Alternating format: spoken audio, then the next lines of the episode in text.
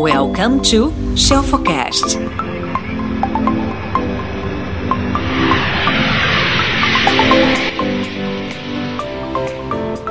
Imagina a seguinte situação: você é dono de uma livraria bem famosa, uma livraria exponencial aí na sua cidade. E essa livraria tem um, um tráfego muito grande de clientes, muito grande. Muitas pessoas vão até a livraria, consomem, olham para o livro, folheiam os livros e aí compram, né? E vão embora felizes para suas casas. E de repente, o prédio onde era sua livraria, ele foi interditado. Foi interditado. Teve uma rachadura lá, teve um problema, a prefeitura simplesmente interditou o seu prédio. E você tem um estoque muito grande de livros. E obviamente você precisa fazer seu caixa irá. E alguém vira para você e fala assim: Fulano, vamos pegar alguém de exemplo aqui, Valéria, Paulinho, que está ao vivo comigo aqui, uh, Gislane, vamos fazer o seguinte: o que, que você acha da gente aproveitar esse momento de gestão de crise que a gente está enfrentando aqui com a livraria?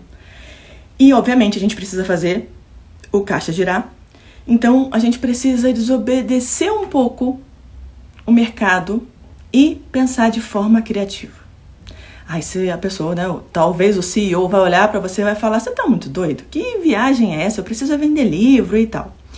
Eu quero que você entenda o seguinte: existe uma metodologia, vamos dizer assim, que muda por completo a maneira de muitos empreendedores, muitos colaboradores e intraempreendedores encontrarem caminhos melhores, digamos assim, para o sucesso. Eu vou te dar um exemplo então de algo que foi mágico, certamente você conhece, que resolveu, por exemplo, o problema de, poxa, fisicamente eu tenho que entregar esse livro, quero vender para o mundo inteiro e tal. Eu, Aline, sou, de repente eu sou autor, eu sou mesmo, né? Sou, sou, eu escrevo.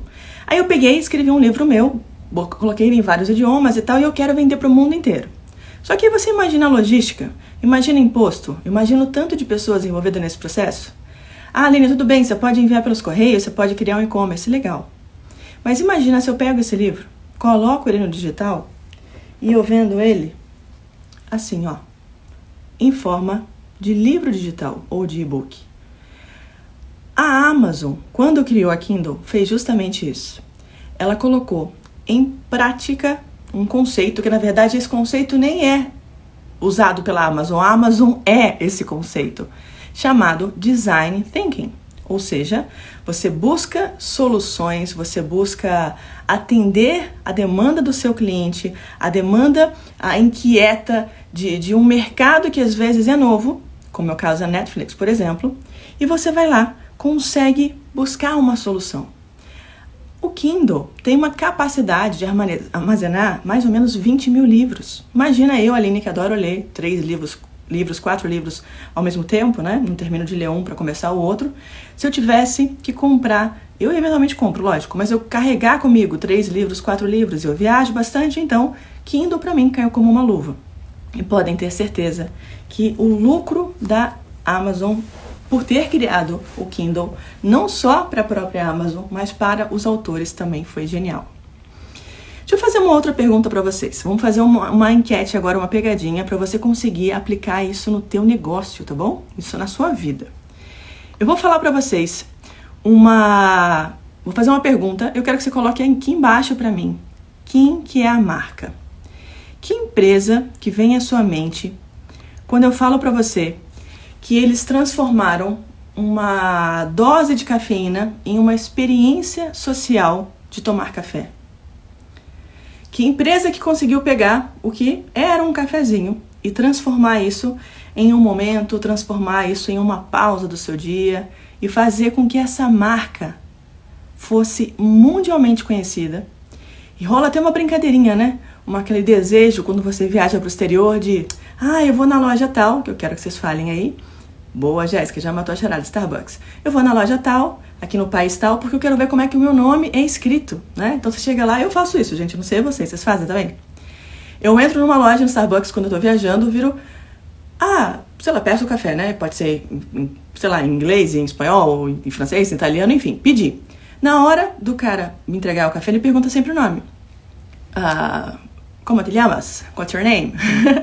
Na hora que ele pergunta meu nome, eu falo Aline. Aí ele me olha, aí ele faz aquela cara de Say again? Aí eu, Aline. Eu não quero facilitar para ele ler, eu quero falar meu nome na minha língua nativa. Quero que ele entenda em português, Aline. Mas por que, que eu faço isso? Porque eu quero ver, coisa de professora perturbada de inglês, né? Como é que soa na cabeça dele, no ouvido dele, a minha pronúncia do Aline. Então meu nome já saiu com Aline, sabe o Lee do, do, do de, de Tommy Lee, Bruce Lee, sabe? Já saiu a Aline. Já me chamaram de A-Line, porque o cara escreveu Aline em francês, que o nome é francês. Minha mãe não sabe, não pensou nisso quando escolheu, mas enfim.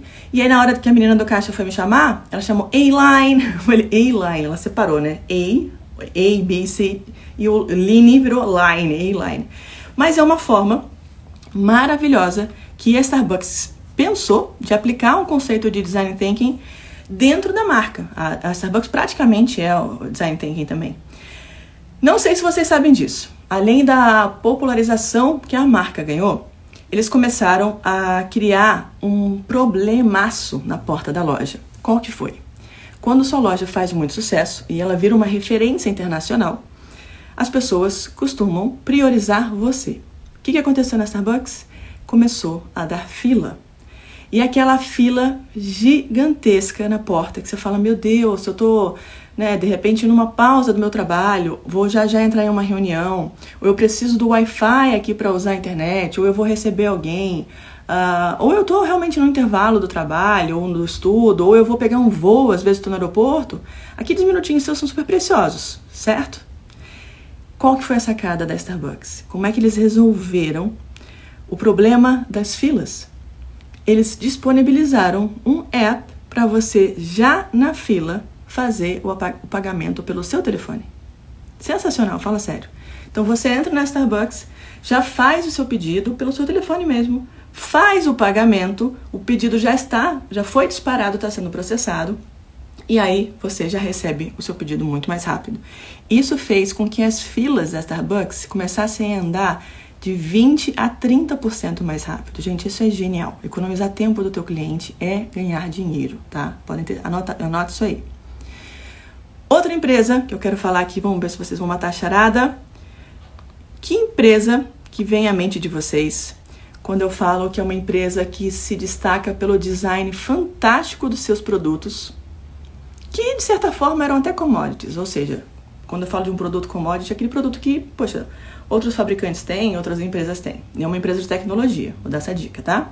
Então, que empresa que vem à sua mente quando você fala, nossa, uma empresa de tecnologia mas o design dos produtos é fantástico. Vira um objeto assim de desejo, um objeto de sonho de consumo de ter aquilo ali, porque eu sei que essa marca representa isso.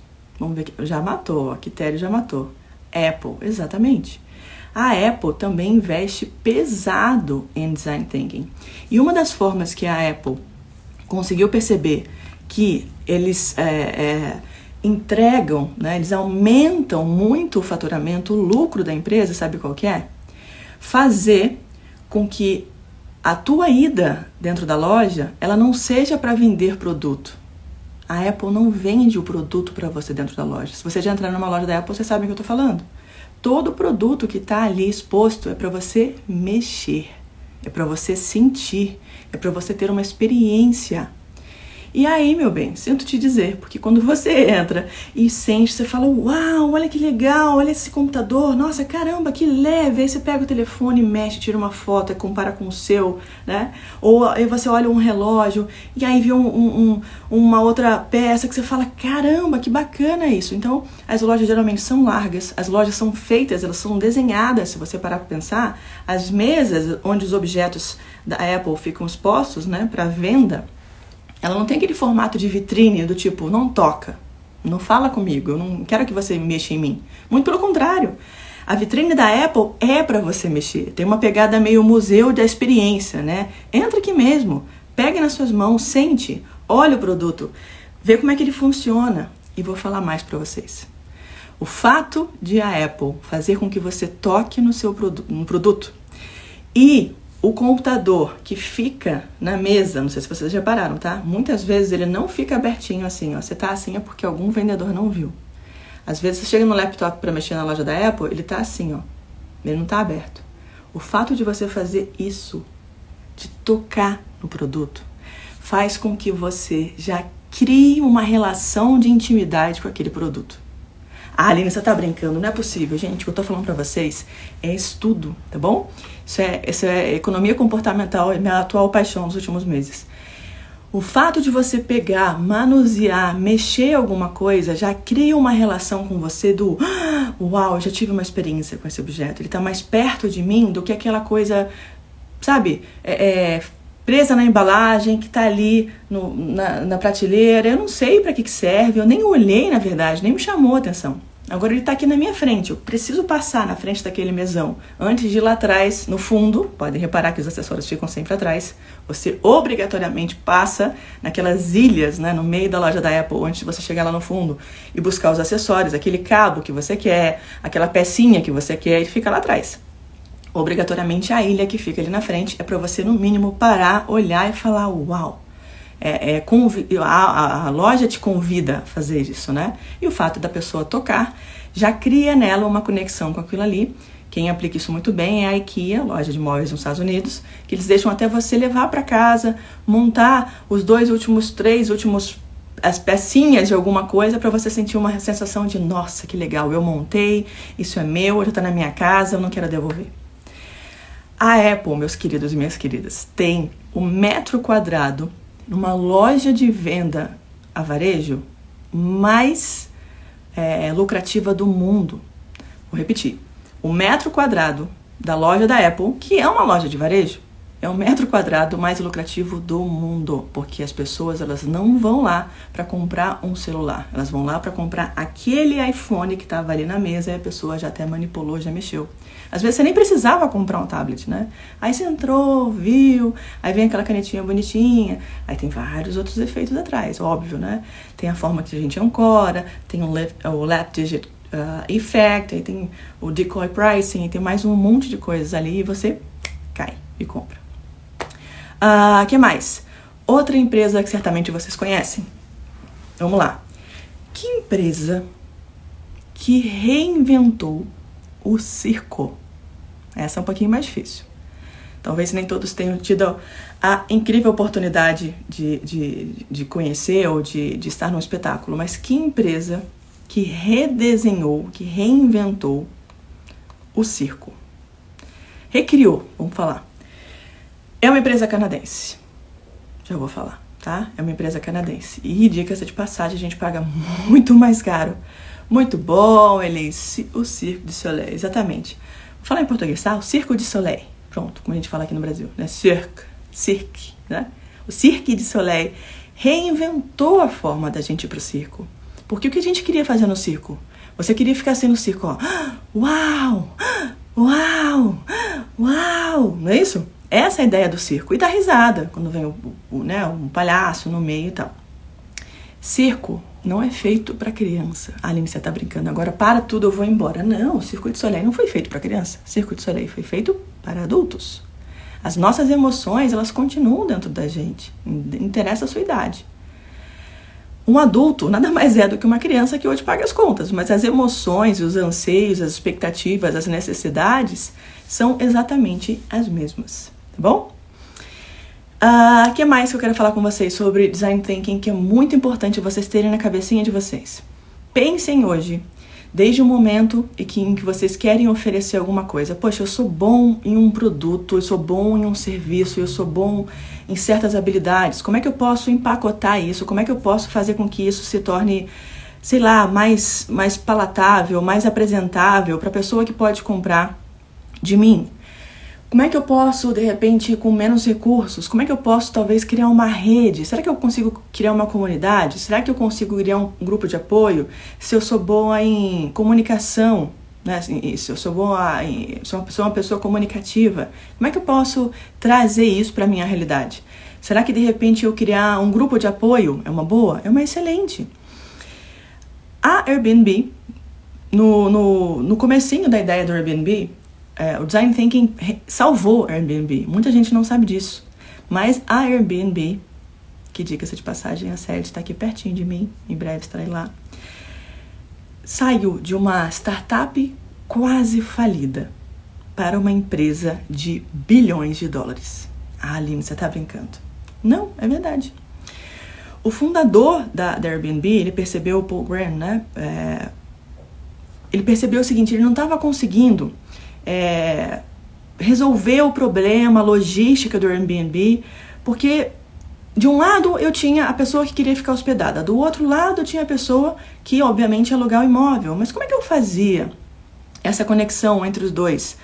Como é que eu, como é que eu vou fazer a pessoa entender é, a, a, valorização do imóvel? E detalhe, se, o, se a pessoa que é dona do imóvel não está conseguindo alugar, se essa pessoa dona do imóvel não está conseguindo fazer com que haja né, uma, uma, um fluxo de pessoas alugando aquele imóvel ali, provavelmente as fotos que essa pessoa aqui está tirando talvez não sejam muito atraentes. A forma que essa pessoa que é dona do imóvel está colocando para colocar as características do imóvel talvez não sejam muito atraentes. O que, que o Airbnb fez? Foi exatamente isso que ele percebeu.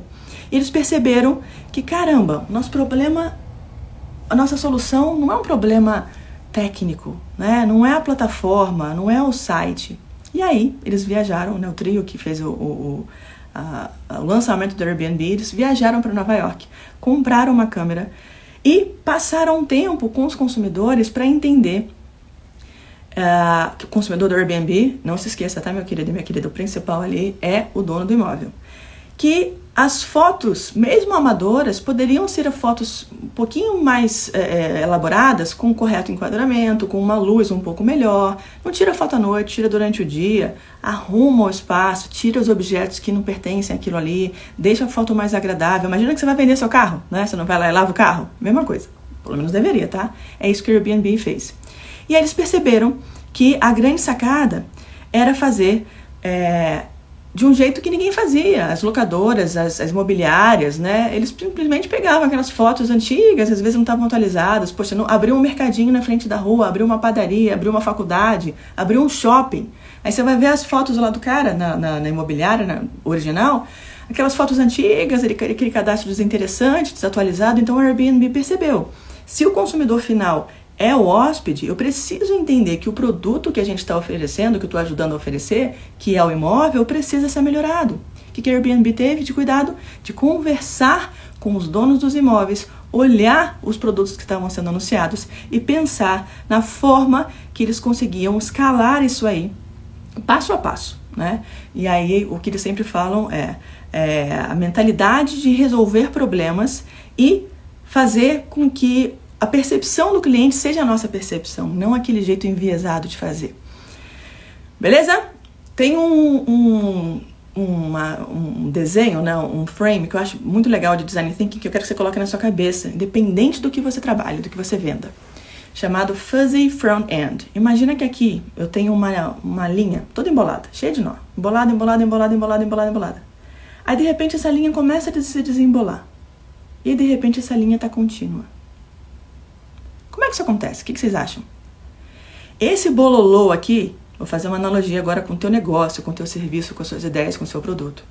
Se você não para e olha etapa por etapa dentro do processo, dentro desse conceito do design thinking, para entender quais são as oportunidades de inovação. O que, que o mercado está fazendo que eu não estou fazendo? Ou o que, que eu posso fazer que o mercado não está fazendo? Tem uma frase maravilhosa de um sócio de Warren Buffett que ele fala assim: Melhor ideia para criar um negócio. Veja qual é o negócio pelo qual você paga e que você tem uma péssima experiência e construa algo melhor em cima disso, né? Então, o primeiro ponto para você resolver aplicar um design thinking de cara na tua empresa, no teu negócio. Identifica e encontra as melhores oportunidades aí de inovação. Poxa, de repente, as pessoas que fazem o que eu faço, ninguém anuncia em tal lugar, eu vou anunciar pessoas que fazem o que eu faço não criaram uma, um grupo, uma comunidade no Facebook. Poxa, eu vou fazer. As pessoas que fazem o que eu faço não têm um canal no YouTube. Poxa, por que não? Aproveita e faz. Tem algumas ferramentas que a gente costuma colocar que eu costumo dizer o seguinte, é, pegando lá do, da Arte da Guerra, gente, que era meu livro do, de cabeceira do, do filósofo chinês lá do Sun Tzu. Se você não se conhecer, né, é, você vai pode, você pode até ganhar uma batalha, mas você não vai ganhar a guerra. E se você não conhece nem o seu inimigo e você não conhece a você mesmo, a si mesmo, você vai perder todas as batalhas. Então, se você não parar para olhar o que, que o mercado está fazendo, o que, que seus concorrentes estão fazendo, liga, faz o cliente oculto, lembra que a gente falou ontem?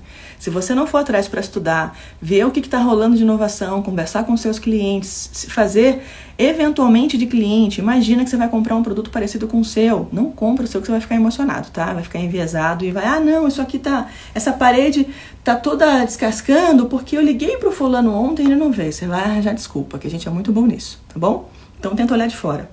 E aí você vai fazer, por exemplo, uma ferramenta chamada SWOT, que é análise SWOT. Eu vou entender quais são as minhas forças, as minhas fraquezas, quais são as oportunidades e as ameaças. Vou fazer benchmarking, vou entender quais são as fragilidades da minha concorrência. Eu vou fazer pesquisa de reunião, eu vou fazer uma reunião multidisciplinar dentro da minha empresa, ou até com amigos meus de faculdade ou de negócios. Se você tem uma roda de pessoas empreendedoras que são da sua área ou que se formaram na mesma área, conversa Faz um bate-papo, faz uma mesa, uma mesa redonda, tá? Então, o primeiro ponto é esse. Conheça-te a ti mesmo. Tô, tô, tô filosófica hoje. Bom dia, Bruno. Não almoçou também não. Número dois, se você entender quais são as oportunidades, eu quero agora que você descubra quais são as oportunidades de inovação mesmo, tá? Tem trabalhos que algumas empresas fazem, a gente faz aqui na Pits mesmo, para entender o seguinte: como é que, Aline, eu desenho o meu negócio? Ou como é que eu redesenho o meu negócio? Porque, poxa, eu sempre vendi, eu sempre lucrei, sempre faturei, mas agora a coisa empacou. Como é que eu redesenho isso? Como é que eu faço uma pesquisa qualitativa? Como é que eu faço uma pesquisa quantitativa? Aline, como é que eu redesenho as minhas personas? Quem é o meu público-alvo? Que, que essa pessoa mais teme? O que, que ela deseja? Como é que eu dou valor àquilo que eu vendo e não preço? De repente eu vendo um produto artesanal. E esse produto artesanal, se a pessoa fica olhando para o mercado, ela vai falar: caramba, nossa, o seu tá caro, hein? Poxa, o fulano é mais barato. E eu não quero que você passe por isso, porque você não merece passar por isso. Eu quero que a pessoa chegue até você e fale: Uau, eu consegui, eu vou comprar, eu vou ser cliente, eu vou ser atendida por você. Porque eu, cliente, estou do outro lado, não buscando você pelo preço, mas eu sei a transformação, eu sei a inovação, eu sei a oportunidade que eu tenho de fazer negócio com você, de comprar de você. Tá bom? Para isso tudo, é óbvio que a gente vai entrar no, na parte 3, que a gente vai fazer é, a, a, parte que ele começa a tomar corpo, a parte do design thinking, que é a, a, o desenvolvimento, né, passamos pela ideia do brainstorm, então eu vou começar a pensar numa, numa ideação, no desenvolvimento daquele produto ou daquele serviço, baseado obviamente na solução que você entrega, mas não de, de uma pressuposição sua ou de uma análise estatística. Ah, não, disseram, ou fulano pediu pra. Se eu falar para vocês o tanto de gente que me pede as coisas, tipo, Aline, me dá aula de piano. Eu não sei tocar piano, gente, mas me viram com stories de piano e acharam que eu tocava piano. Então, às vezes, você não, não, não pode oferecer porque uma pessoa te pediu. Quando eu pergunto para algum empreendedor, o que, você está tá me falando isso, mas você está baseado em quê? Quais dados que estão te. Ah, não, Aline, eu ouvi. Não, não é ouvi, cuidado, tá? Cinco opiniões é muito? Não sei. São as cinco opiniões dos CEOs mais relevantes do seu mercado, é coisa pra caramba. Agora, se são cinco opiniões no meio de 10 milhões de usuários, desculpa, não é nada. E nós temos duas tendências. Estava lendo ontem um livro do maravilhoso, gente, Nick Colenda, minha Bíblia Sagrada. Eu até separei aqui uma parte do livro para mostrar para vocês. Eu quero que vocês levem isso para vida de vocês. Isso aqui muda vidas, inclusive isso aqui salva vidas, tá bom? Real. Olha só. Ele, o Nick, maravilhoso livro, chama Métodos da Persuasão, não sei se tem em português, mas ele fala o seguinte: nós somos o tempo inteiro, o tempo inteiro, inibidos ou normatizados por um efeito que a sociedade emprega. Quer ver um exemplo? Fizeram um teste, puseram numa sala 10 atores, 10 atores, e uma senhora que era uma paciente esperando para ser atendida no dentista. É, dentista não, desculpa, era uma entrevista de emprego. E essa senhora que entrou nessa sala, com os outros 10 atores que já estavam lá, alguns chegaram depois, enfim, mas eram 11 pessoas, tá? 10 atores e uma pessoa que era a cobaia do experimento. Todo mundo tava lá mexendo no iPhone, ou sei lá, no Samsung, ou whatever, no telefone, ou lendo, ou mexendo na unha, sei lá, qualquer coisa. Todo mundo nessa sala de espera. E aí, do nada, tocava um, um sinal nessa sala. faziam pé. Quando tocava, as pessoas que tinham entrado antes, elas se levantavam. Elas ficavam em pé assim, tipo, sem fazer nada. Aí tocavam outro sinal, pé, aí elas sentavam. E continuavam a fazer o que elas estavam fazendo lá. Pergunta: vocês acham que essa senhora que chegou depois já tinha mais sete, oito pessoas na sala? Você acha que ela se levantou quando ela viu todo mundo se levantando com esse sino tocou? Sim ou não? Escreve aí. Respondam para mim. E a nossa, a nossa a explicação para isso é justamente essa influência da pressão social. As pessoas estão ali fazendo alguma coisa e eu não quero desviar, eu não quero ser o diferentão ou a diferentona. Então eu vou com todo mundo. E quando eu vou com todo mundo, a gente acaba sofrendo uma influência que a gente chama de normative influence, ou seja, influ influência normativa. Todo mundo levantou, sei lá por quê, vou levantar também. Sei lá que sino que é esse, cheguei depois, de repente eu não vi. Tem testes, gente, se você fala, gente, não é possível. Eu não vou nem contar todos porque eu quero fazer com vocês em breve da mentoria um desses, tá? Não vou nem, não vou nem contar, quero ver. Bom, então, quando a gente vai fazer uma, uma, um desenvolvimento de um, de um produto novo ou de um redesenho do seu produto ou do seu serviço, eu tenho que, obviamente, me pautar em análise, em dados, em comportamentos, o que, que as pessoas estão fazendo, quais são as tendências. Ah, eu quero muito abrir, nossa, Aline, tive uma ideia de milhões de reais. É mesmo, conte-me sua ideia. Não, eu quero muito abrir uma banca de jornal aqui na frente, ó, de uma avenida super movimentada de carro. Será que vai dar certo? Não sei. Não posso falar para você com toda certeza absoluta que sim. Também não posso falar com toda certeza absoluta que não. A gente tem que estudar, tem que ver. De repente, essa banca de jornal, ela pode fazer um quase que um 360, né, para não dizer porque uma porta tem que estar aberta, mas ela pode fazer com que o restante das portas dela sejam painéis de LEDs e você ganhe com publicidade, porque essa avenida, sei lá, é a quinta avenida e passa mais ou menos, sei lá, um milhão e meio de pessoas ali e as pessoas ficam geralmente por causa do trânsito nas, de frente para o seu para o seu, para o seu quiosque, né, para a sua barraca de jornal, uma média de 30 segundos. Caramba, isso é poderosíssimo. Imagina quanto você não paga hoje para colocar 30 segundos de anúncio numa TV Globo para fazer com que um milhão de pessoas vejam o que você está oferecendo. Percebeu? Então, de repente, a banca de jornal pode nem vender nada ali dentro. Você pode fechar a porta e colocar só LED em volta. Pode ser que a lucratividade, a usabilidade, o design da banca de jornal seja muito mais efetivo para ela ser utilizada como uma. Talvez um, um, tabloide. Acabei de pensar, vou patentear essa ideia. Muito doida. De repente, imagine as notícias passando ali, ó. Passando ali, tá New York Times, notícias, né?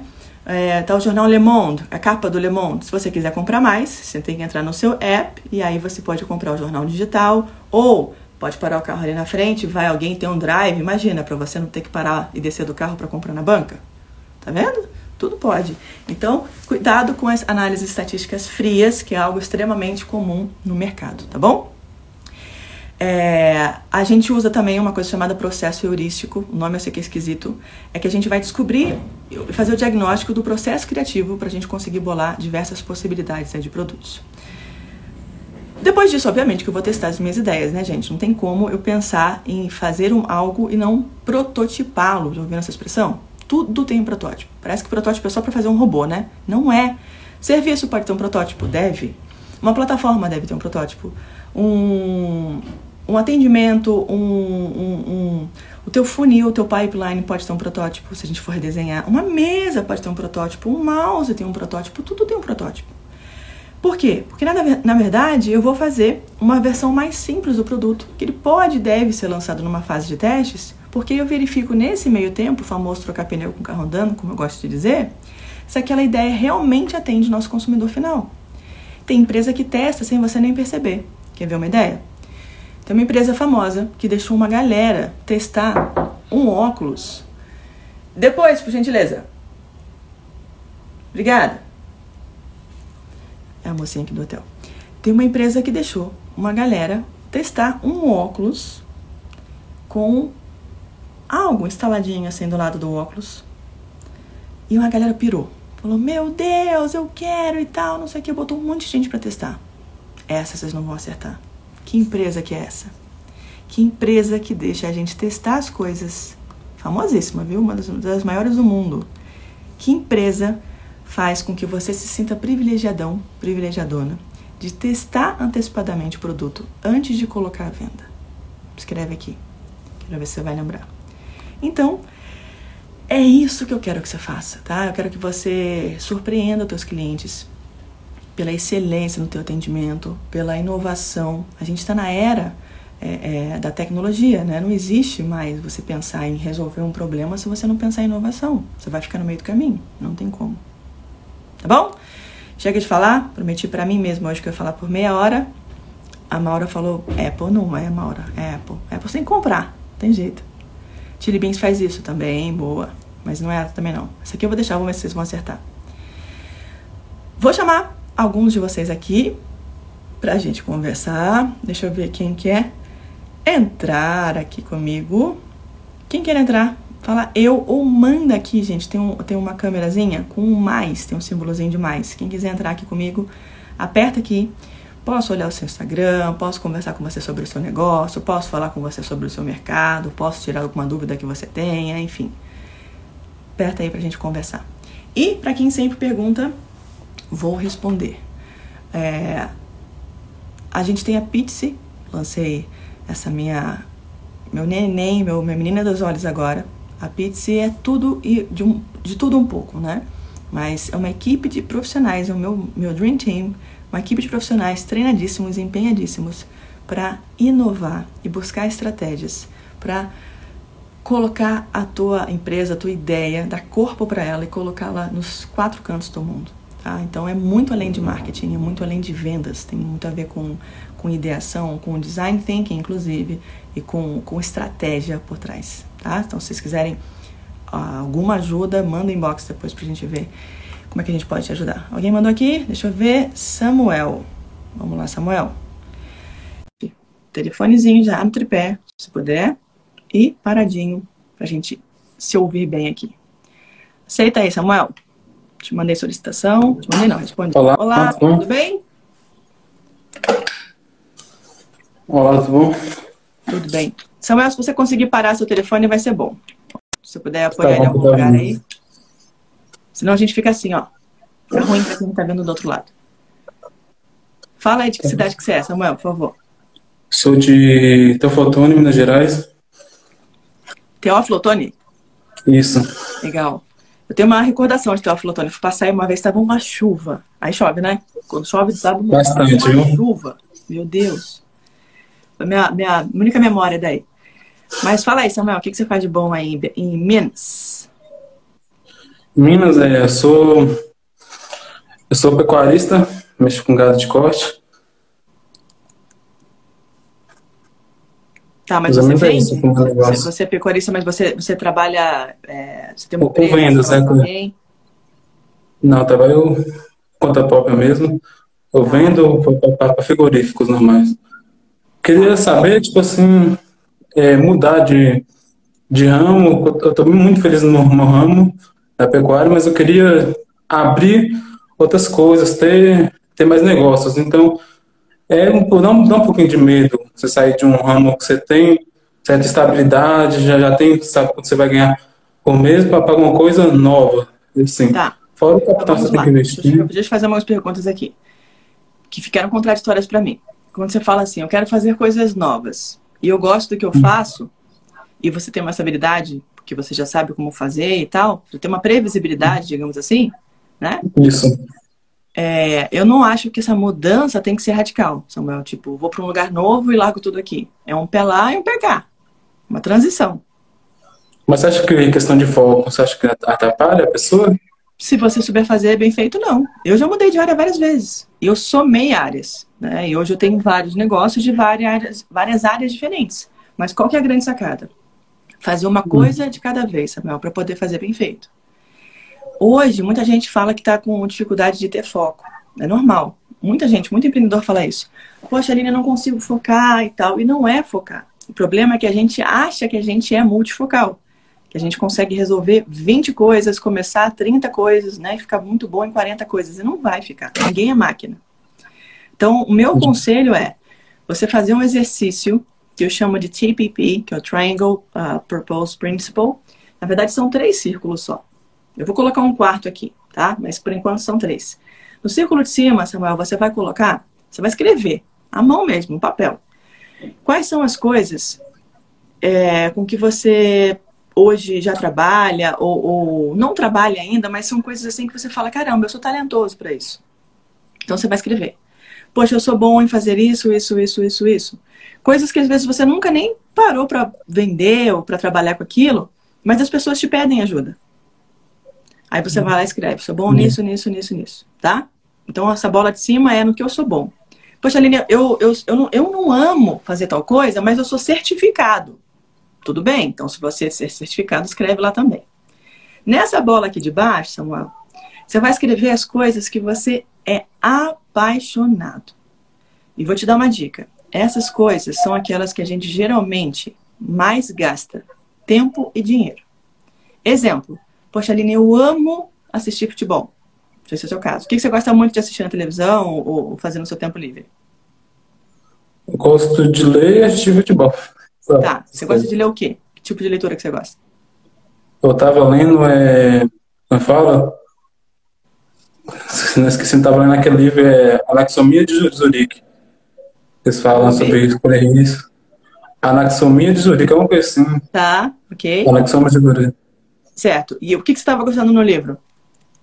Estava gostando como o autor fala em correr risco, faz bem, coloca lá a situação de duas mulheres, uma que correu risco e outra que não correu risco. E no final, ah. quanto patrimônio cada uma estava. Beleza. Mostrou que é bom correr risco. Ok. Você gostou desse livro, chamou atenção. Mas se você falar assim para mim, poxa, Aline, tem um, um, tema que se alguém estiver conversando, ou se alguém for dar um curso ali do outro lado da avenida, eu vou lá. Eu, eu quero assistir. Interessa aprender sobre aquilo. Que tema que seria? Você consegue pensar em algum? Ok.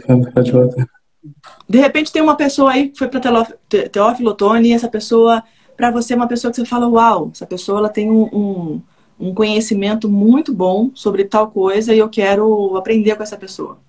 Qualquer coisa, hum. qualquer tema, qualquer pessoa do mundo. O que, que, que você colocaria? Eu colocaria para aquela pessoa? Falaria? Não, Quem seria essa pessoa? Por exemplo, vamos supor que alguém foi na minha cidade, essa pessoa foi falar sobre marketing hum, e eu sei que é uma pessoa, assim, referência na área. Eu vou ficar doida, eu vou querer nesse evento, eu vou querer aprender, porque é uma coisa que eu gosto. Marketing. Percebeu? Percebi. Que tema que se de repente tivesse alguém dando alguma palestra aí na sua cidade, ou seja, estivesse fácil para você ir e você tivesse com um convite VIP. Convite, o, evento não é barato não, é caro. Mas você ganha um convite hum. VIP. Você fala, uau, caramba, o que te deixaria muito feliz? Qual seria o tema dessa palestra, desse evento? É sobre Bolsa de Valores. Boa. É, Tiago, Tiago Neve. Beleza. Então, olha que legal. Então, você já entendeu onde é que está teu amor, tua paixão, que é essa bolinha daqui, tá? Então, aqui em cima uhum. são as coisas que eu sou hábil para fazer, eu tenho habilidade, eu tenho certificação e tal, já faço. Essas aqui são as minhas paixões, são os temas que eu amo. Geralmente são as coisas que eu leio, que eu ouço, que eu assisto, são as pessoas que eu sigo nas redes sociais, que eu consumo dessas pessoas. E aqui na terceira bolinha, Samuel, você vai ter o que, o que gira uma, um motorzinho econômico, uma rodinha de dinheiro no mundo. Ou seja, Será que as pessoas te pagariam por isso? Poxa, se eu aprender sobre bolsa de valores e as pessoas, obviamente, né, é, é, investem, enfim, existe um mercado. Se eu fizer o dinheiro trabalhar para mim, ou seja, se eu estudar e ficar é, habilitado, certificado nisso, bolsa de valores, que é uma coisa que eu amo, eu vou ganhar dinheiro, não vou? Sim? Beleza. Então fechou o triângulo. Então pode ser uma saída. Aline, mas eu vou parar tudo que eu estou fazendo? Nem pensar. Se você o que você faz hoje é a tua fonte principal de renda, não para. A minha sugestão é que você olhe o teu dia e faça um estudo do seu dia para falar, poxa, em tais horários eu consigo criar um cronograma, consigo criar um planinho de horas por dia para eu estudar. E presta atenção no que eu vou te falar agora, Samuel. Mais importante do que a, a, a, o tempo de você fazer de estudo, né, a intensidade disso, é a frequência. Você pode usar o Tiago Negro como referência, que ele é muito bom no assunto, mas quaisquer outras pessoas que são desse setor. pega um deles que você gosta, que você admira, pega um método dessa pessoa ou dessas pessoas de uma instituição e estuda todo santo dia. Pode ser 10 minutos, pode ser 5 minutos, mas você vai pegar isso e colocar como um hábito, para esse hábito levar você todo santo dia a fazer aquilo ali. Se esse hábito que você está fazendo está te aproximando do futuro que você deseja, maravilha, bingo. Se hábitos que você está fazendo hoje não estão te aproximando do futuro que você deseja, descarta, tem tempo sobrando ali. Entendi. Então, a minha sugestão para você, que bom que você falou bolsa de valores, porque é uma coisa que você consegue fazer paralela totalmente, assim, você pode parar lá um pouquinho do teu trabalho, você começa a rotina, você pode de hora em hora olhar lá, ver como é que estão seus investimentos, né? Você não precisa abandonar um para fazer o outro, muito pelo contrário. Você vai fazer o dinheiro trabalhar por você de forma ativa, não é isso? O dinheiro vai trabalhar, ele vai render, ele vai trabalhar, ele vai render, ele vai trabalhar, ele vai render maravilhosamente bem. Se você entender bem do assunto, cuidado, tá? Com os gurus da internet, com as fórmulas mágicas do coloque 100 reais e retire 160 semana que vem. Cuidado, tá? Eu tô é, até estudando é fã do Thiago Negro, você não vai cometer essa, essa loucura. E olha para o teu mercado ainda com carinho, Samuel, e vê quais são as possibilidades de, de repente, você até juntar coisas que você ama e já aplicar dentro do seu negócio. Às vezes funciona também. Entendi. Tá bom? Tá bom, só isso. Tá bom. Espero ter te ajudado. Um beijo para você. Tchau, fala. Até. Valeu. Deixa eu tirar aqui o Samuel e ver quem quer entrar comigo aqui pra gente bater um papo. O que eu falei pro Samuel agora, gente, eu quero que fique para vocês fazerem uma reflexão também. Às vezes a gente gosta muito de um assunto e você fala, caramba, por que eu não aplico isso no meu negócio? Eu sou, bom naquilo, né? De repente você, sei lá, você é bom de, de, de comunicação, ou você é bom de, de escrita, você é uma pessoa que tem a facilidade de escrever bem, ou você é uma pessoa que, sei lá, gosta de, de fazer um, um processo, um controlinho, um passo a passo, ou uma previsão. Você é uma pessoa que gosta de, sei lá, é, utilizar a internet, você é um heavy user de redes sociais, ou você é uma pessoa que está super ligada nas tendências, lê notícias né, lá de fora, tem é, é, esse hábito de, de, se informar e tal, ou você é uma pessoa que é super querida é, pela família, pelos, pelos, pelos amigos, como e você é vista como uma pessoa assim, poxa, fulano é uma referência aqui, eu converso muito com ele, ele me ajuda, ele me ouve, eu me sinto acolhido pega essa tua habilidade, que às vezes você nem sabe, depois que você listou, você vai ficar sabendo, que você tem, percebe como você pode juntar isso com coisas que você realmente ama fazer e ganha dinheiro com isso. Monetiza aquilo que você tem de melhor. Eu amo, amo, amo, amo quando entra alguém aqui na equipe, seja na CFT ou na Pizza, para vir trabalhar aqui comigo Inclusive, estamos contratando, viu? Estamos com vagas abertas. E essa pessoa vem para uma coisa e eu percebo que essa pessoa é um foguete para outras coisas. Ela, poxa, Aline, deixa eu participar disso, deixa eu participar daquilo. Eu falo, lógico, toma, né? Eu, eu olho. Eu fico analisando. Caramba, essa pessoa está performando muito bem aqui. Talvez seja a melhor área para ela. Então, a gente vai investir, a gente vai colocar essa pessoa para participar de outros projetos. Eu vou fomentar aquilo dentro da pessoa, porque a pessoa voa. Ela trabalha com gosto, trabalha com prazer. Não adianta. Nossa, olha fulano, gente, que cara estúpido. Eu não sei como é que esse cara é, é, é, pode ser assim. Que péssimo. Cheguei lá na loja, aconteceu tal coisa, foi horrorosa a minha experiência. Tira esse cara, pelo amor de Deus, da linha de frente. De repente, esse cara é um gênio para ser um troubleshooter, sabe? Ele consegue olhar para uma, uma parede e imaginar o que, que vai em cada coisa. Ele consegue resolver um problema sei lá, de, de, de, com agilidade, tem frieza, um raciocínio lógico para alguma outra coisa, coloca esse cara de repente nos bastidores, não deixe na linha de frente. De repente você tem uma outra pessoa que é o contrário. Está fazendo essa pessoa quase se autoflagelar, se mutilar, porque essa pessoa está ali tendo que trabalhar com planilha, Excel, computador, ela odeia aquilo, ali tem pânico, ela não gosta, aquilo dói na cabeça dela, mas ela é uma excelente comunicadora. Põe essa pessoa para ser comunicadora põe ela para tocar reunião, põe ela para fazer prospecção de cliente, põe ela para fazer um, um, customer experience, para entender o que, que, o cliente achou do serviço, põe ela para ligar, põe ela para ser a sua, a, sei lá, CCO, né? A sua ela ou ele, né, o seu diretor, o seu executivo de, de, da parte de comunicação, da parte de estratégia, porque a pessoa voa na comunicação, coloca essa pessoa para ir em eventos, para fazer networking, coloca essa pessoa para ser a socializadora da sua marca. Não desperdiça talentos, não desperdiça os seus talentos. Tudo que você souber fazer e fizer muito bem, keep going. Tudo que você for substituível pense em ou delegar para alguém no momento correto, ou em automatizar. Se aquilo te toma tempo, talvez não seja você a pessoa ideal para fazer aquilo ali. E coloca a tua cabeça para a parte mais estratégica do teu negócio. Fechou? Ó, minha equipe aqui de pé, muito bom. Maravilhoso. Gente, é isso, tá? vagas.lineshelf.com. Me fala o que, que você faz. Eu, eu gosto de vocês fazerem para mim um currículo diferentão. Conta para mim o método STAR que solução que aconteceu, é, que situação que aconteceu na sua vida, é, S da letra star, né, da palavra star, um anagrama. O T, qual foi a sua task, a sua tarefa, o que, que você fez? Uh, o A, para entender qual foi a, a, a, qual foi a ação, o que, que aconteceu ali em volta, né, porque você tinha uma tarefa, mas talvez você conseguia, você tenha conseguido implementar aquilo que esperavam de você ou não, você trouxe uma ideia de fora. E o R, qual foi o resultado? Me conta, tá? De cada star. E depois você pode colocar sua experiência, com o que, que você gosta de trabalhar, o que, que você gostaria de trabalhar.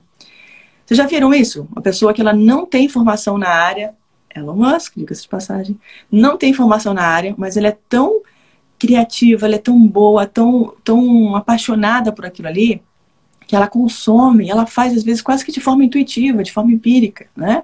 Tem gente que toca violão só de ouvir. Tem gente que é muito bom na escrita e nunca fez um curso específico para escrita e teve um, um, uma educação bem ok. Tem gente que é muito bom em cuidar dos outros, em ouvir os outros, em escutatória. Pega a sua melhor capacidade ou as suas melhores capacidades e analisa. Será que você está empregando elas no teu negócio ou no teu trabalho da melhor forma? Às vezes você não está. Eu vejo às vezes um empreendedor, ah não, ele abriu um negócio. É, o que, que você está vendendo? Ah, eu estou vendendo produto X. Ah, tá bom, vende para mim esse produto. Aí a pessoa olha, não sei vender. Então tá errado. Aí eu viro para essa pessoa e falo assim: tá bom, você não sabe vender. Você criou porque talvez você queira empreender, você não quer depender dos outros e tal, beleza. Mas conta para mim um pouquinho dessa história. Não, Aline, olha, eu trabalhei no setor de RH da minha empresa, uma empresa grande, uma multinacional e tal, então a gente recrutava talentos. E sabe aquele livro que você gosta? Inclusive, você assistiu numa live do, do Contrate Devagar e Demita Rápido? Nossa, totalmente aquilo. A gente pega exatamente o que, que a pessoa é boa, a formação dela, capacita, coloca dentro de uma equipe. Às vezes a equipe faz parte de um projeto ou não. A gente consegue fazer uma integração da equipe. Sabe o Pipefy, aquela ferramenta famosa? Então, a gente faz. Eu conheço. Aí eu pergunto para a pessoa: você conhece Gantt? Conheço. Você conhece, sei lá, é, Kanban? Conheço, imagina, metodologia Kanban. Conhece 5W2H? Conheço também, ali. Poxa, aí eu falo assim, por que, que você está querendo empreender? Se o teu ouro, tua paixão está aqui. Você é apaixonada por processo, você é apaixonada por recrutamento, por seleção. Será que você empreender com um produto físico está na hora? Pode ser que não esteja. Pode ser que você consiga intraempreender e, ao mesmo tempo, aprender a empreender. Tá bom? Empreender, meus amores, não é para todo mundo. Nossa, Aline, pelo amor de Deus, agora eu vou embora dessa live, nunca mais volto. Sabe por que, que não é? Porque empreender é coisa de doido. É coisa da pessoa que salta de paraquedas e não sabe se vai abrir. Porque você tem que aprender um monte de coisas, você tem que olhar para o mercado, você tem que ser quase que multipotente e multipresente, né? Óbvio que sozinho não dá. Por um tempo você vai ser equipe, por um tempo você vai ser presa, mas para escalar você precisa aumentar os teus braços. Porém, se você for um intraempreendedor muito bom naquilo que você faz, sozinho dá, não dá? Por quê? Porque você tem uma equipe, uma organização que não é sua, é da empresa. E às vezes você brinca de fazer aquilo ali, porque você está com a cabeça totalmente livre, atenção totalmente voltada para aquilo ali. Tá? Então faça essa reflexão aí. De repente tem gente que está querendo é, empreender, mas a gente não sabe muito bem como fazer, enfim. Você pode vender um serviço, por que não? Pode vender aquilo que você faz de melhor, empacotar com a cara de produto e vender também. Show? Vamos para a nossa última, o nosso último convidado, a Jéssica A, estrategista D. E aí, dona Jéssica? Olá, boa tarde. Tudo bem? Tudo bem, graças a Deus. Então, hoje deu certo. Tá? É, hoje deu certo. É, foi, da outra vez caiu, acho que minha internet estava ruim. Eu sou Jéssica Ferreira, sou de Garanhuns, Pernambuco. É uma cidadezinha no interior, perto de Recife. Eu amo Pernambuco. Tenho hoje uma pessoa da equipe que é de Pernambuco, Alice, um beijo para você, Alice. Mas amo o Nordeste, gente. Norte e Nordeste, vocês dominam o meu coração. Conte aí, dona Jéssica. O que está pegando por aí? É... Primeiro, eu quero agradecer, né? Eu acho que a minha voz aqui vai ser a voz de todo mundo que está assistindo a live agora, porque a todo meio-dia a gente já tem esse compromisso aqui, já fica esperando para aprender mais um pouquinho. E é sempre muito gratificante poder acompanhar essas lives onde você passa a sua visão, seu entendimento, sua experiência de forma tão generosa. Então, muito obrigada. Eu estou um pouquinho nervosa. Imagina, é um prazer. Muito obrigada, muito Vocês obrigada. muito também, podem ter certeza. Gratidão. Faço grandes então, amigos Aline, aqui, é atual... muito. Conta aí. Maravilha. É, atualmente, né, eu trabalho por conta própria, né, sou autônoma. Eu sou estrategista digital. É, onde eu faço toda a parte de mentorias também, de consultorias para mulheres empreendedoras a respeito do Instagram, né? Ela tem o Instagram e a gente faz a análise do perfil dela e vê o que ela pode melhorar, quais são os pontos cegos do perfil dela que ela não está conseguindo enxergar para ela conseguir é, aumentar as vendas e ter mais relacionamento com os seus seguidores. E aí, é, logo no início da pandemia, ano passado, foi quando eu iniciei realmente essa de forma mais profissional, né? Eu comecei como social media, tomando conta né, dessas redes sociais, dessas mulheres. E aí a minha primeira cliente foi uma cabeleireira, foi muito engraçado, porque a gente fechou o contrato, né?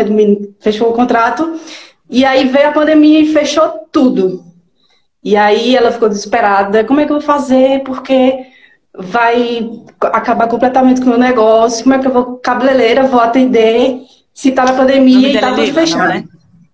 Você é, não. é Jane, Jane Cabelos, é uma maravilhosa, de Lajeado, aqui de uma cidade pertinho. E aí eu fiz, Jane, calma, me dê um dia para me pensar, para eu pensar no que é que eu posso fazer para você não, não ter né, prejuízo e a gente não fechar o contrato. Ela tá certo. Quando foi no outro dia, eu cheguei para ela e falei, Jane, é o seguinte, passei a noite revirando, estudando, assistindo live, lendo livro. Passei a noite pensando o que era que eu poderia fazer. E aí, antes de ser social media, eu trabalhei também na área bancária, eu era correspondente bancário. E aí tinha, né, eu lembrei na época que tinha título de capitalização, que você pagava e tal. E eu disse, já, já sei, vamos criar um título de quarentena. Aí ela fez, como assim? E ela, não, isso não vai dar errado. Ela não acreditou de jeito nenhum na proposta. Gente, isso travou um pouquinho. Gente, adorei essa ideia. Mas travou bem na hora que eu tava me contando. Voltou? Voltou. Voltei. E aí o título de quarentena a pessoa poderia pagar, né? No caso era 97 reais. E aí, quando acabasse o período da, da pandemia, que, ela, que a pessoa pudesse voltar a fazer alguma coisa, ela voltaria para o salão e resgataria esse título de quarentena, que seria o serviço. E foi incrível, incrível, incrível. A gente conseguiu faturar mais de 3 ela conseguiu faturar mais de 3 mil reais só naquele mês ela ficou impressionada porque com o salão aberto ela não ela nunca tinha chegado nesse faturamento. E aí foi maravilhoso. Aí desde então eu me apaixonei e cada vez mais só estudando. Só que aí hoje a minha dificuldade é o quê? É, eu quero fazer um, eu quero migrar né dessa parte de social media para ser só estrategista digital para ficar só com a parte mesmo da produção de conteúdo do que a pessoa faz. Só que a minha cidade, por ser cidade pequena, ela ainda não tem, Aline, é, eu percebo assim que ela ainda não tem uma maturidade, sabe? De ter esse tipo de serviço. E aí eu não estou sabendo lidar como é que eu vou é, fazer essa, essa migração. Ah, o estrategista digital, Jéssica, quando você fala isso para mim, você me dá uma ideia um pouquinho mais ampla, não sei se é sua pegada. Porque estrate... a estratégia digital, ela hoje é igual você falar de marketing, né? Ah, marketing. Gente, tudo é marketing. A cor que eu visto aqui é marketing. A minha posição em falar com a Jéssica é marketing. Né? O fundo que eu escolhi para colocar aqui no quarto do hotel, a forma que eu posicionei é marketing. Tudo é marketing, concorda comigo, Jéssica? Sim? Concordo. As cores, a paleta, é, as estratégias que estão hoje acontecendo nas redes sociais, os canais que eu utilizo, o que, que eu ofereço, a forma que eu ofereço, a entrega, tudo é marketing. A relação que eu crio com o meu cliente é marketing. Então, quando a gente fala de estrategista digital, eu quero só que você tome um cuidado, porque se você for falar isso hoje no mundo é, é, do digital, vou fazer um teste, não vou nem eu dar resposta. Vamos ver o que, que a galera aqui de baixo vai responder. Gente, o que, que vocês entendem por estrategista digital? Escrevam aqui, por favor. Eu quero ver o que, que vocês vão. Eu posso falar o que eu entendo também? O que eu acho que seja? Eu vou deixar você falar, mas eu quero ver o que, que a galera é, é, é, responde aqui. Porque eu vejo isso, Jéssica, como uma coisa um pouquinho abrangente. E quando aquilo é abrangente, e ainda é um tema novo, né? Que o mundo digital, quantos anos você tem? Eu tenho 30. 30 anos. Quando você nasceu, não existia o mundo digital. Não. Certo? Beleza. Mas o banco já existia, não já? Já. Boa. Então, o mundo do banco é um mundo, se eu falo assim para você, o que, que, você faz, Aline? Ah, eu sou bancária. Poxa, fácil, eu abri uma gavetinha na minha cabeça, tenho uma, um, uma, um label, uma etiquetinhazinha, eu sei o que, que é ser bancária. Agora, se eu viro para você e falo assim, o que, que, você faz, Aline? Ah, eu trabalho com marketing de relacionamento para bancos. Você vai falar, uau! Por quê? Porque banco eu sei o que, que é. Marketing eu acho que eu sei. Só que a Aline nichou. Ela falou de relacionamento. Ela botou dentro de um nicho né? E aí, quando ela falou para bancos, ela categorizou, ou seja, é o nicho do nicho. E aí talvez você fale, caramba, não conheço ninguém, que legal, como é que funciona isso? E por que para bancos? Aí eu posso falar, não, porque eu também uma, uma, uma, experiência, um background como bancária tal, tal, tal. É, enfim, beleza. Aí quando eu falo do outro lado, mas é uma coisa nova, percebe? Jéssica, quando eu falo eu sou, trabalho com marketing de relacionamento ou marketing digital para bancos. Porque a pessoa pega o banco e consegue linkar com a palavra marketing. Agora, quando eu falo, eu sou estrategista digital, eu penso num conceito muito amplo. Porque eu posso falar para você assim, tá bom, é, Jéssica, você é estrategista digital. Eu quero que você faça para mim, então, uma análise bem minuciosa do mercado competitivo. Me apresente isso, essa análise essa, esses dados nessa né, data com Power BI. É, mas eu quero que você faça também uma análise de desempenho com mapa de calor de cada um dos meus produtos e uma avaliação dos meus colaboradores. Aí você vai falar, Micheline, você sabe fazer isso, Jéssica? Mapa de calor, não. Beleza. Percebeu? Por quê? Porque o estrategista digital, ele pensa em muita coisa. É um conceito muito amplo, tá bom? É, estratégia digital é um plano muito abrangente. Eu posso também falar para você assim, seja, se é estrategista digital, sou. Seguinte, Jéssica, eu quero fazer dois lançamentos pautados em webinar com um lead no máximo de 1,50. Uh, ah, eu quero que a segmentação seja essa, essa e essa. E aí você vai, não vai deixar o lead passar de 1,50. Quero que você automatize com o software o meu anúncio dentro do Facebook, dentro do Google, dentro do YouTube, uh, dentro do Instagram, do LinkedIn. Meu budget são R$ 3.500. Você tem uma semana. Eu quero 500 leads. E eu vou fazer um evento ao vivo. E esse evento ao vivo, o ticket de 15 mil reais. Eu quero que você bole essa estratégia para mim. Uau! Entendi. Menos é mais, né, Aline? Então, estrategista digital, Jéssica, é muita coisa. É muita coisa. Não, porque assim, a visão que eu tenho Quando você estratégia... fala para mim, fala para mim o que, que você entende, porque eu acho que eu já sei o que, que você é. Mas fala para mim o que, que você entende. Tá. Tá. O estrategista digital, né, no meu, eu entendi tudo que você falou. Perfeito, concordo. E vou fazer menos é mais agora. Só que assim, é, o que eu entendo sobre estrategista digital é o seguinte, que é aquela pessoa, aquele profissional que vai, que vai, por exemplo, prestar aqui atenção na sua live, né? Participar aqui da sua live, ou então escutar os seus podcasts, e aí vai traduzir, vai traduzir essa sua fala, esse seu jeito de falar, com a sua personalidade, com a sua autenticidade, com esses três jeitos, tudo, o modo de falar tudo em posts. Ele vai traduzir isso em posts. É bem simples. O estrategista digital, ele vai aí pegar aí esse que conceito chamar... que você fala na live e traduzir em posts. Para ser em forma de imagina conversa. Que, de falar. Agora, o pessoal que está assistindo a gente, pessoal, me ajudem aí. Não sou eu que estou certa, não, tá? Tudo, tudo pode, ainda vai. A gente tem que se basear em dados, né? Não em pressuposições. Imagina uhum. que você vira para mim e fala assim, Aline, eu trabalho dentro da área de estratégia digital e eu sou o que o mercado chama de ghost writer. Eu sou a escritora fantasma. Eu ouço as suas palestras no YouTube, eu ouço suas lives, eu pego aquele conteúdo e eu escrevo como se eu fosse um fantasma. Eu escrevo como se eu fosse a Aline, porque eu dou uma roupagem, uma linguagem tão natural, tão pertencente à Aline, que fica orgânico. Parece que é a Aline que está escrevendo que está falando. Perfeito. Entendi. E aí, faz mais sentido? Você trabalha dentro estratégia com digital. Com certeza. Dentro da estratégia digital, com certeza. Amei. Beleza. Pergunta, dona Jéssica. Você já fez cursos no digital? Cortou. Ui, cortou a linha. Você Perdão. já fez alguns cursos dentro do mundo digital? Por exemplo, curso de, sei lá, de SEO? Você já fez algum curso? Eu já fiz curso online só, é, na agência Mito, que chama Marca de Valor, que é mais essa construção, né? De brand e de você ter um Instagram é, ideal. E assisto muito conteúdo gratuito também do Vitor Damasio, toda essa galera, Paulo Cuenca, mas curso, curso, curso, fora esse da agência Mito, não. Então tá bom. Então eu vou te fazer uma sugestão. Como é que tá a sua agenda? Tá cheia? Tá média? Tá Dias melhores virão? Dias melhores virão, porque eu passei agora um período né, isolada de pandemia, tava doente, Covid. Estou disponível no mercado. Vou mandar o meu e-mail para você, Boa, claro. Isso aí.